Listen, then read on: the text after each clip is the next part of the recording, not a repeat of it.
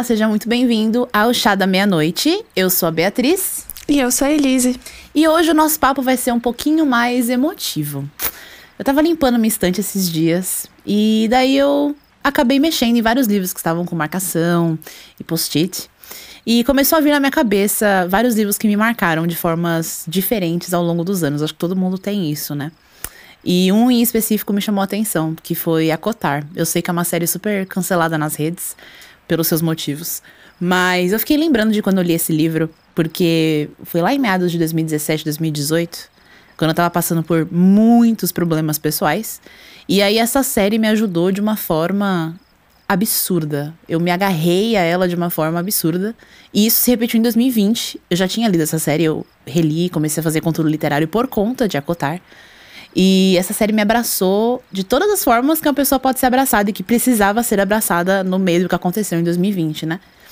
E eu fiquei lembrando disso, limpando a estante. Acho que todo mundo tem esse livro. Você... Um, um livro que te salvou. É, exatamente. Uhum. Você tem mais algum outro livro, além de Acotar, que você tem esse sentimento? Muitos livros me marcaram de formas diferentes ao longo dos anos. Tem alguns que me incentivaram a ler, tem alguns que dão um conforto momentâneo, ou livros que eu me identifico muito, por exemplo, o protagonista de Caminho dos Reis, acredito que você não tenha lido ainda, né? Ainda não. O Caladim, ele tem depressão crônica e eu já, tenho, já tive depressão, né? Inclusive, acho que pro resto da vida a gente se cura, mas ela sempre tá ali, né? E o Caladim tem uma depressão crônica muito forte e eu me identifiquei imediatamente lendo o livro. Assim, inclusive ele é meu personagem favorito de todos os tempos por conta disso. Mas acotar, eu não sei se é a ambientação ou o Found Family, ou, enfim, os personagens, ou a protagonista que também passa por uma depressão, mas de uma forma diferente. Eu me identifiquei absurdamente com essa história. Então acho que a Kotar é muito especial nesse sentido. E para você também, né, amiga? Eu acho que a Kotar me marcou muito nesse momento também de 2020, quando a gente estava recluso, porque foi um ano atípico, né, em todos os sentidos. E de alguma forma, acho que para mim, para você, para muitos leitores, a gente se identifica nisso, né? De ter buscado nos livros uma forma de conseguir escapar para outros universos e conhecer outras pessoas, mesmo sem poder sair de casa. Eu acho que isso é um sentimento é, natural de todo leitor a qualquer momento da vida. É, existe essa coisa comum de buscar no livros esse, esse escape. É, só que para mim isso teve lados já positivos e negativos. Eu acho que quando eu penso em livros que me salvaram, é, é muito interessante. Assim, o primeiro título que me vem à mente é A Menina Submersa. Já ouvi falar? Nunca. É um livro bem. Não, ele não é conhecido. É, aqui no Brasil ele é publicado pela Dark Side. E inclusive foi o meu primeiro livro da Dark Side. Você sabe que eu sou uma fanzaça, né, da editora. E ele é um livro muito ame e odeie, porque ele é bem confuso, assim. Eu não posso trazer tantos detalhes da, da história, que é bastante spoiler, enfim. Mas ele veio num momento muito importante para mim, nem pela história em si, apesar de eu ter gostado bastante. Mas sim porque eu também tive depressão. É, e naquela época eu tava numa depressão profunda, assim, realmente foi um, acho que um momento mais, um dos momentos mais delicados da minha vida. E que eu já estava desconectada da leitura fazia alguns anos. É, eu não sei se você já passou por algum momento que você ficou sem ler durante muito tempo. Sim. Eu descobri que eu tava com depressão em 2017, meados de 2017, 2018. E até ali eu tava lendo pouquíssimo. E eu não conseguia fazer nada. Tudo que antes me trazia, isso é um sintoma muito comum, né? Tudo que antes me trazia alegria, deixou de me trazer alegria. Aí eu lembro coisas e livros e balés, principalmente, foi aí que eu comecei a gostar muito de balé também, que é uma outra paixão minha, que parecia um ponto colorido em um dia sem cor. É, é, literalmente isso, é muito difícil explicar. Mas eu lembro de meio que acordar, assim, quando eu lia Cotar ou quando eu assistia, por exemplo, um vídeo da Mariana Nunes, que é a minha bailarina favorita. E literalmente parecia que a minha mente acordava. E aí eu sempre fazia isso, eu voltava a isso para sentir alguma coisa. Então, você teve isso com esse livro? Sim, eu acho que ele foi meu ponto colorido no meio da escuridão, assim. porque eu comecei a ler muito novinha, é, com 10 anos.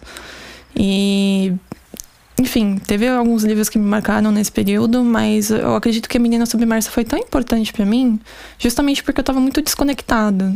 Não só dos livros, mas da minha vida, assim. É como se eu vivesse no piloto automático e como se eu fosse uma observadora da minha própria vida. Eu não tava em primeira pessoa.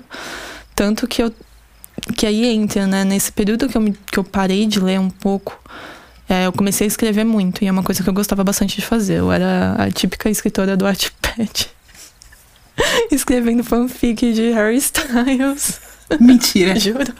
Gente, eu nunca li essas fanfics, tá? Agora eu quero ler.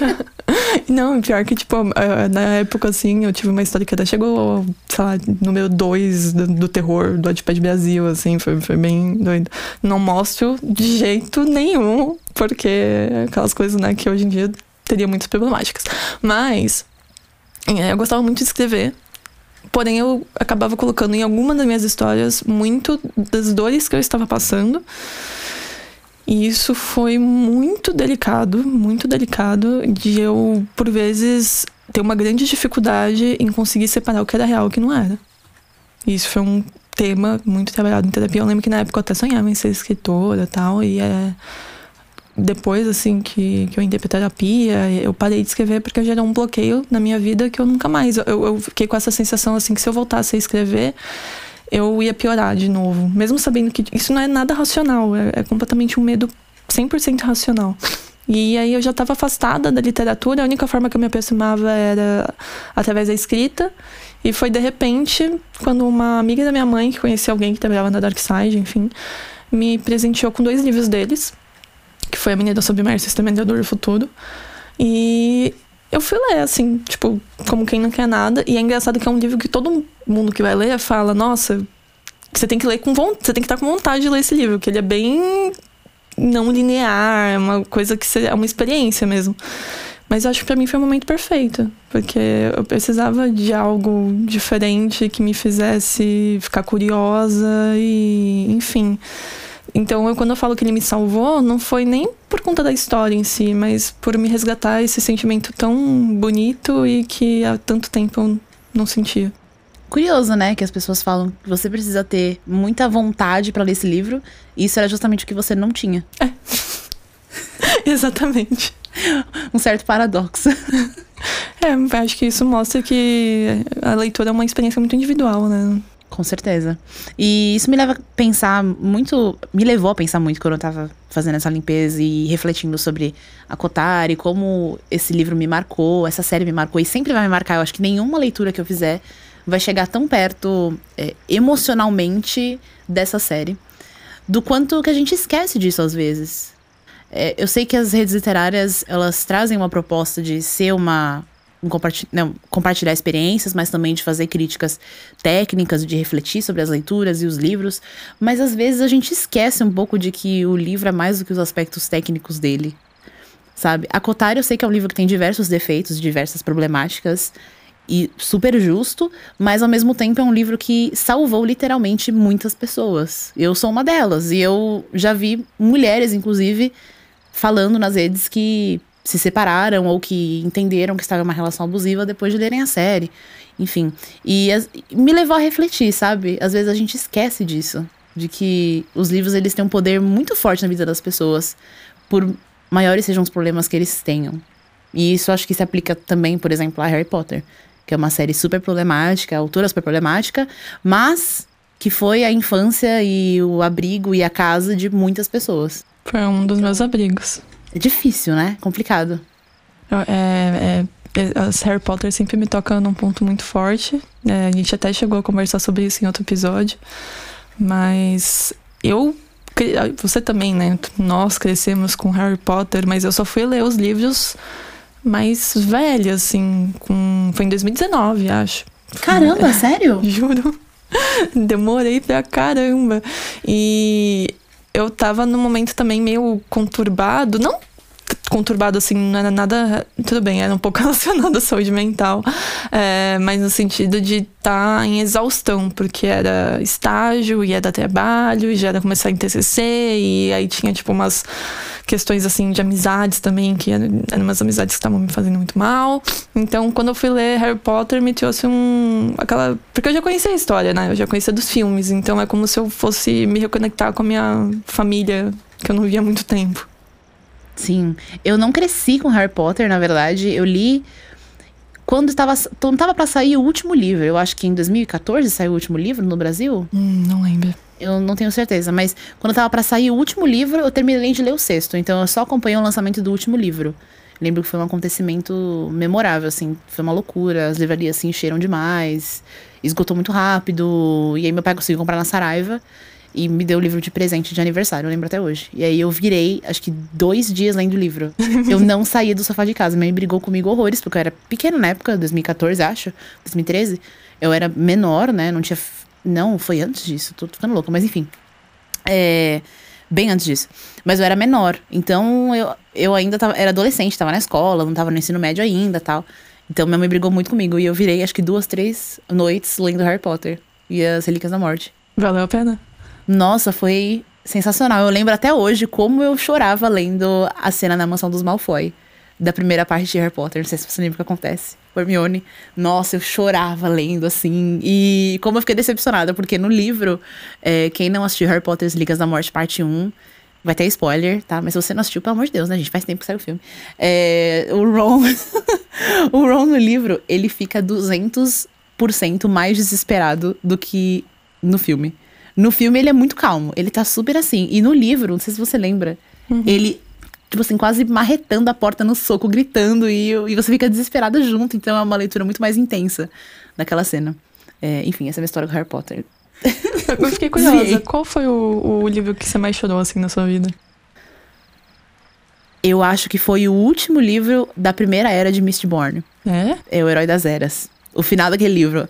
Eu tenho uma lembrança muito nítida e foi incrível esse dia. A gente tava, eu tava lendo junto com uma amiga, a Thalita, inclusive. Beijo, Thalita. Beijo, Thalita. É, do Kingdom of Egypt. A gente tava lendo e conversando pelo WhatsApp em tempo real, assim. A gente tava no mesmo capítulo e a gente leu, vamos começar agora, vamos bora. E aí acontece, eu não vou falar o quê, mas acontece uma coisa muito triste. E eu lembro nitidamente da gente enviando áudio uma pra outra comentando, e aí as duas começando a chorar. E aí chegou um ponto que a gente só enviou áudio chorando horrores, tipo assim, ah, não, não. E esse era o áudio. As duas desesperadas. Desesperadas, chorando de soluçar. E o áudio era só isso. Então, essa experiência realmente uniu, assim, a gente. Foi o, o pilar da nossa amizade. Então, com certeza, Mistborn, Herói das Eras. E você? Foi Reino das Cinzas, Reino de Cinzas. Nossa, pesado. Assim, eu, eu, pra quem não sabe, Reino de Cinzas é o último de Turno de Vidro. E assim, é até engraçado, né? Porque a Kotar também eu sinto que foi um livro muito importante para mim, aliás, uma saga muito importante para mim. E que, se a gente for pensar em personagens, eu me conecto muito mais porque tem aquele sentimento de amizade, família, que me traz também um conforto muito grande. E, por, e tanto que quando eu li Trono de Vidro, que foi depois de Acotado, eu fiquei muito na dúvida, né? Qual é o meu favorito? Eu lembro. É... Eu lembro de pensar assim, putz, perdemos a Elise no fandom. e você ficou louca por Trono de Vidro. Completamente alucinada. Eu li em 24 horas Reino de Cinzas. Reino de Cinzas? Reino das Cinzas, eu tô confuso. Acho que The Cinzas. The Cinzas, Kingdom né? of É. Mas aí eu fui ler e assim, choro, tristeza, desespero. Nossa, eu acho que eu nunca chorei tanto na. Mentira, mas de livro assim, eu realmente nunca chorei tanto na minha vida. E era engraçado porque, como eu consumi o livro muito rápido, depois que eu terminei, eu precisava de mais. E eu não tinha mais. Então eu ficava pesquisando, por exemplo, fanart, eu ficava pesquisando a reação das pessoas, edit no, nas redes sociais. Aí eu chorava mais. Às vezes eu tava, tipo, sei lá, fazendo alguma coisa da faculdade. Aí eu lembrava das, de algumas cenas específicas, eu começava a chorar. E isso se deu durante um mês inteiro da minha vida. Por Deus. Meu Deus! foi muito. Então acho que foi muito marcante, mas é, foi, foi, foi Reino de Cinzas, sem dúvidas. Caraca.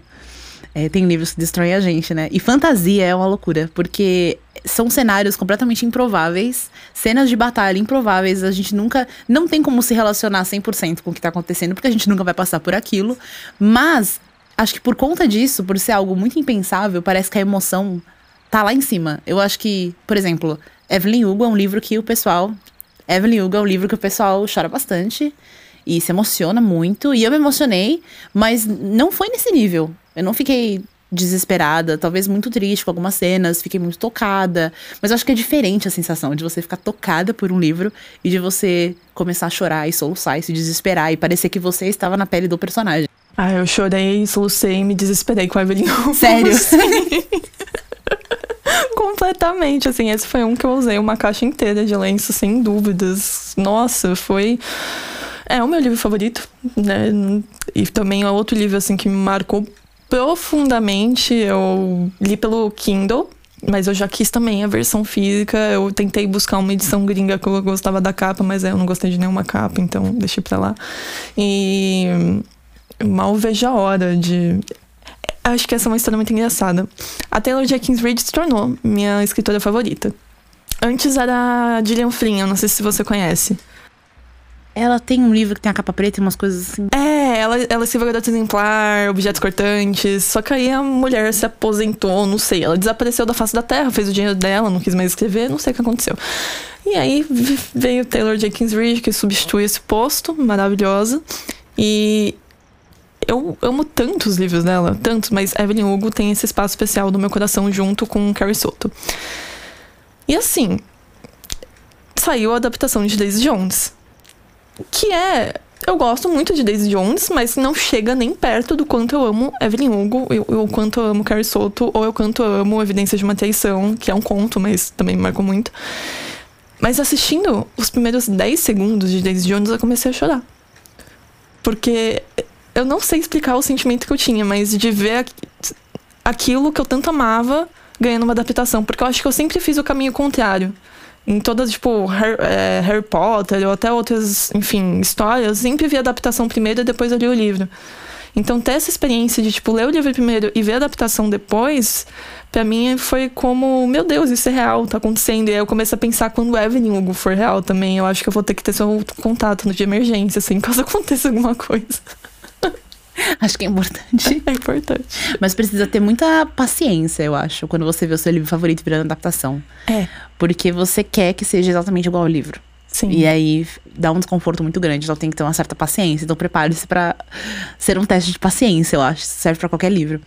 É, tem um livro que me marcou muito recentemente, que é As 100 Vidas de. É... Meu Deus. Margot? Margot e Leni, é. É. Esse é um livro extremamente triste, extremamente triste, que tem como protagonista uma adolescente de 16 anos, se eu não me engano, e uma senhora de 84. E a criança, né, a adolescente, que é a Leni, ela tem câncer terminal. E aí ela vai pro hospital para passar os últimos dias dela. Ela não sabe quando ela vai morrer, mas ela tá lá fazendo tratamento. E ela tá nos últimos dias dela. E a Margot tá lá, vivendo no hospital também tá ali nos últimos dias dela tal, e elas fazem amizade na aula de pintura. E aí uma começa a contar a história de vida pra outra, e você conhece a Margot através de vários flashbacks, ela contando sobre a vida dela, e é, a Leni vai, né, lentamente aceitando que vai morrer e tudo mais. É um livro que fala sobre morte e sobre amizade em gerações muito diferentes. E é um livro sensacional, e eu fico muito triste que ninguém nas redes literárias, a grande maioria não conhece esse livro. E é um livro muito especial. É uma coisa linda. Eu lembro que quando você terminou, você veio falar comigo no mesmo momento pra eu ler também. Uhum, sim. Desculpa, eu ainda não, ainda não fiz Tudo isso. bem, amiga. Não vou nem falar nada. Mas eu vou, eu juro. Tudo bem. Mas você vai gostar, eu tenho certeza. É muito bom. Você leu quando mesmo? Foi ano passado, se eu não me engano. Foi ano passado, né? Eu lia no ônibus indo pro trabalho. Presencial. É? Sempre. Sempre li ele no dias? ônibus. Acho que foi uma semana e meia. Ele é curtinho. Mas eu lia com muito cuidado e sempre marcando. Porque era uma, é uma história muito especial, assim, a forma que as coisas são construídas. E eu tenho fobia de morte. Então, livros que lidam com a morte me marcam sempre. Então, tipo, esse livro me marcou muito. O Ceifador me marcou muito. Inclusive, foi incrível a experiência de conhecer o autor na Bienal e falar isso pra ele.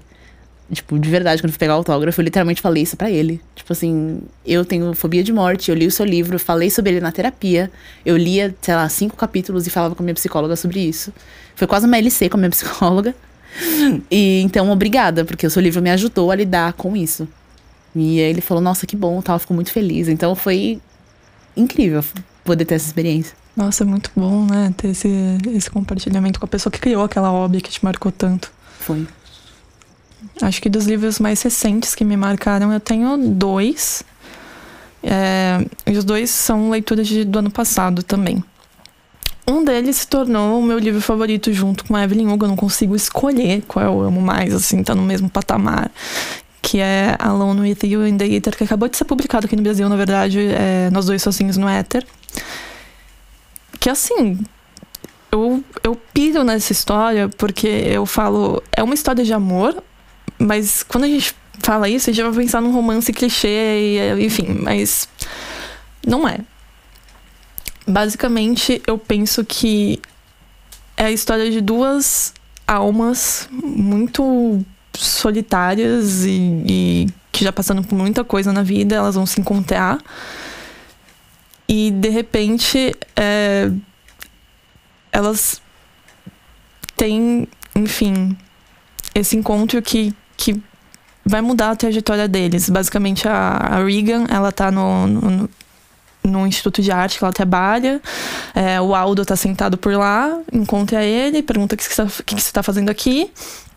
E eles começam a, a trocar. E eles fazem um acordo. Quanto a gente pode conhecer um do outro em seis encontros?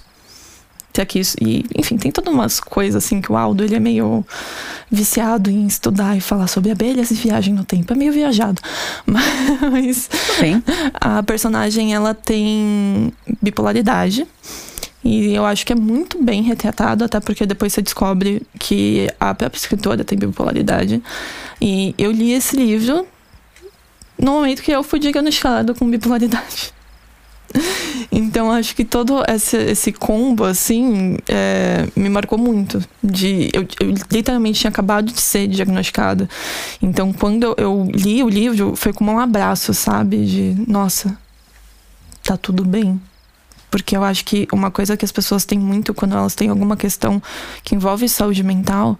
E mesmo assim, eu namoro há oito anos, você sabe, conhece o meu namorado, convive com ele, ele é incrível.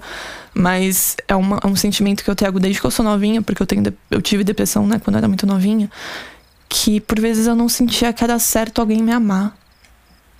E eu acho que é um sentimento muito compartilhado com alguém que tem algumas, enfim, questões de saúde mental, assim, de tipo, nossa, ninguém vai me amar, porque eu não sou certa, eu tô quebrada. E olha que eu sou psicóloga, né? Mas é, mesmo tendo todo o conhecimento técnico do mundo, não te exclui de ter essas inseguranças. É diferente, né? São duas coisas diferentes. É. Eu também pensava a mesma coisa. Inclusive, eu falava pra minha terapeuta, eu falava assim, é, mas eu não quero procurar um relacionamento agora. Eu quero primeiro melhorar, eu quero primeiro ficar boa para alguém. E aí eu procuro um namorado, uma namorada, enfim, o que seja. E aí ela falou: Nossa, então você acha. Pensa em todos os casais que você já viu na vida. Você acha que todo mundo tava inteiro nesses relacionamentos? Aí eu falei: Ah. Acho que não, né? Ela falou: Então, você realmente tem que ser inteira para ter uma relação? Você não tem só que amar a pessoa e ela te amar e pronto? Sim. Foi uma pancada. Foi uma pancada. Mas é que eu acho que muitas. E eu me coloco como exemplo. Acabam buscando o amor como salvação, né? Porque eu lembro que quando eu era bem novinha, tinha essa ideia de amor que era idealizado pra caramba, que tipo, ah, eu só vou ser saudável, eu só vou ser 100%, eu só vou ser completo a partir do momento que eu tiver uma outra pessoa comigo. E é a partir disso que também acaba gerando muita dependência emocional dentro dos relacionamentos. E eu lembro de ser essa menininha assim, achando que tipo, nossa, eu vou ficar saudável a partir do momento que eu encontrar alguém. E isso era uma ideia que reforçava na minha cabeça, inclusive.